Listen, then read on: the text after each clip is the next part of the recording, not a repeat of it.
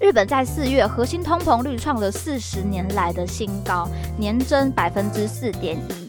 那以日元对美元呢，也是呈现极贬的状态，在二十五日创下了二零二二年十一月以来的半年新低点。金融机构专家评。嘿，我是佳佳，这个 podcast 要开始喽！如果喜欢我们的节目，就按下订阅或在 Apple Podcast 留下五星评价哦。本集 jj so news 来到五月第五周，一起回首近一周的搜寻趋势与热门事件吧。终于五月已经来到最后一个礼拜，最后一天了。今天是三十一号，要来进入二零二三的下半年六月了。不知道大家在这上半年有没有哪一些新的变化吗？都可以来跟佳佳分享，我们来一起聊聊天吧。那么上礼拜发生的哪一些关键事件呢？首先第一个来看到的是五月二十五号，关键字二零二四行事历搜寻量来到了两万笔以上。一进入下半年，大家已经在看，诶，下一个年度。的放假是什么样的规划了？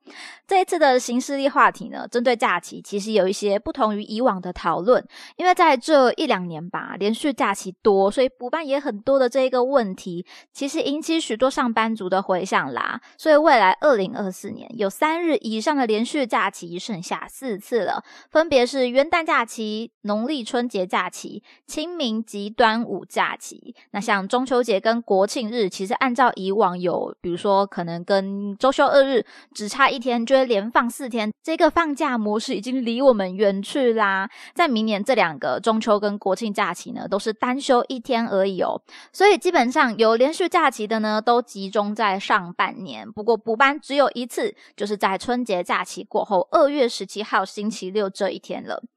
新的廉价补班模式就跟政府机关调整上班日期、处理要点的修正有关。首先，弹性放假的范围呢，调整为仅有除夕前一日及儿童与民族扫墓节有调整放假。那补班原则呢，调整为当周或次一周星期六，以落实周休二日这样的目标。所以我也蛮好奇哦，大家喜不喜欢这样的调整呢？那佳佳觉得，虽然说哎连续假期少了，但其实这样的一个规划。话对于有可能多日累积工作量的这件事情，或多或少是有一点减缓的。但如果你本身工作就已经不是会要求补班的那个人群的话，可能你就会觉得有一点可惜了。毕竟这一群人呢，就有一种好像少了几天休假的感觉。但是其实这样看下来，二零二四整体的休假与补班的比例是有比较舒服、比较合理的。所以大家也可以来留言告诉佳佳，对于这样的调整，你有什么样的想法啦？下一个关键字，我们来到五月二十九号，Computex 来到两万笔以上的搜寻喽。这是二零二三年台北国际电脑暨新创展区，从五月三十号到六月二号，在南港展览馆终于展开了。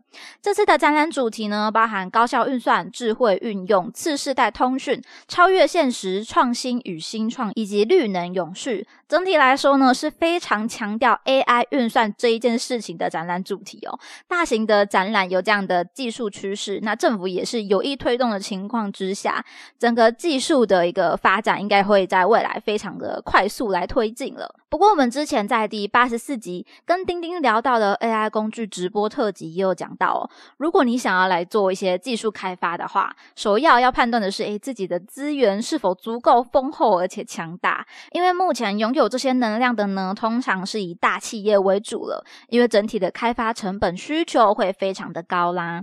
第二件事情是在 AI 替代部分人的工作功能之下，你未来的定位会是什么呢？会不会被取代呢？首先，你需要先会判别说 AI 给的资讯是否正确呢？所以要有足够的一些知识跟经验基础。第二点就是找到你的工作或者是专业可以来利用，可以相辅相成的 AI 工具，学习。跟加值一下自己的一个技术，自己的价值哦，是提升效率，也是未来人才必备的技能啦。那大家如果想要更详细的了解其中更多的 mega，都可以回到我们第八十四集来听一下啦。那谈到产业哦，也许我们也可以联想到产业与经济其实是息息相关的。所以近期经济上又有哪一些动荡呢？同样是五月二十九号的关键字，日币、日元、日元汇率这几天都有上榜。那在这一天就来到了两万笔以上的搜寻量啦。这边我们可以先看到，日本在四月核心通膨率创了四十年来的新高，年增百分之四点一。那以日元兑美元呢，也是呈现极贬的状态，在二十五日创下了二零二二年十一月以来的。半年新低点。根据新闻内容哦，金融机构专家评估，日本央行不排斥升息打通膨，而美国联准会将会停止升息，所以下半年的日元渴望走强啦。到年底，日元对美元的汇率可能会升到一百二十二，比当前水平提高约十五 percent。所以算起来，可能现在有的人就会想要先把日币买起来囤啦。不管是想要去旅游或者做投资的运用，都是可以。持续来关注这个趋势，寻找机会的一个时机点哦。其实近期有一些银行呢，也嗅到了商机，推出了所谓的双币卡，这个话题就出现了，就是同时可以拥有新台币以及外币的信用卡，在国内消费呢就以台币付款，海外消费就以外币来做付款。优点部分呢，可以减少换汇的成本呐，换汇的时间，海外消费也会更加的便利。但是在手续费用或者是年费上，大家就需要多多去做比较啦。观察趋势就是这么样的重要哦，就是可以从这些趋势中发现，诶，不管是自己要增进什么样的技能啊，或者有哪些商机都一样。所以大家真的要赶快订阅我们这个 podcast 哦，每周热门的懒人包就是辅助大家发现市场变化的一个重要管道了。不过如果要论商机啊，论网络趋势，今天的最后关键字呢，就走了一个不良示范，来给大家一个警示啦。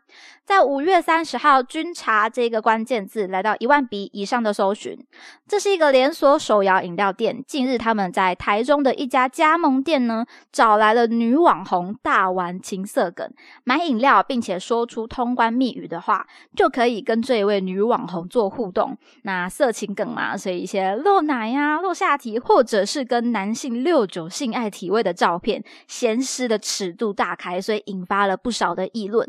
最后也由军察总店来发声明，向社会大众道歉，而且也表示会即日终止与这一个加盟主的合约，来做一个切割。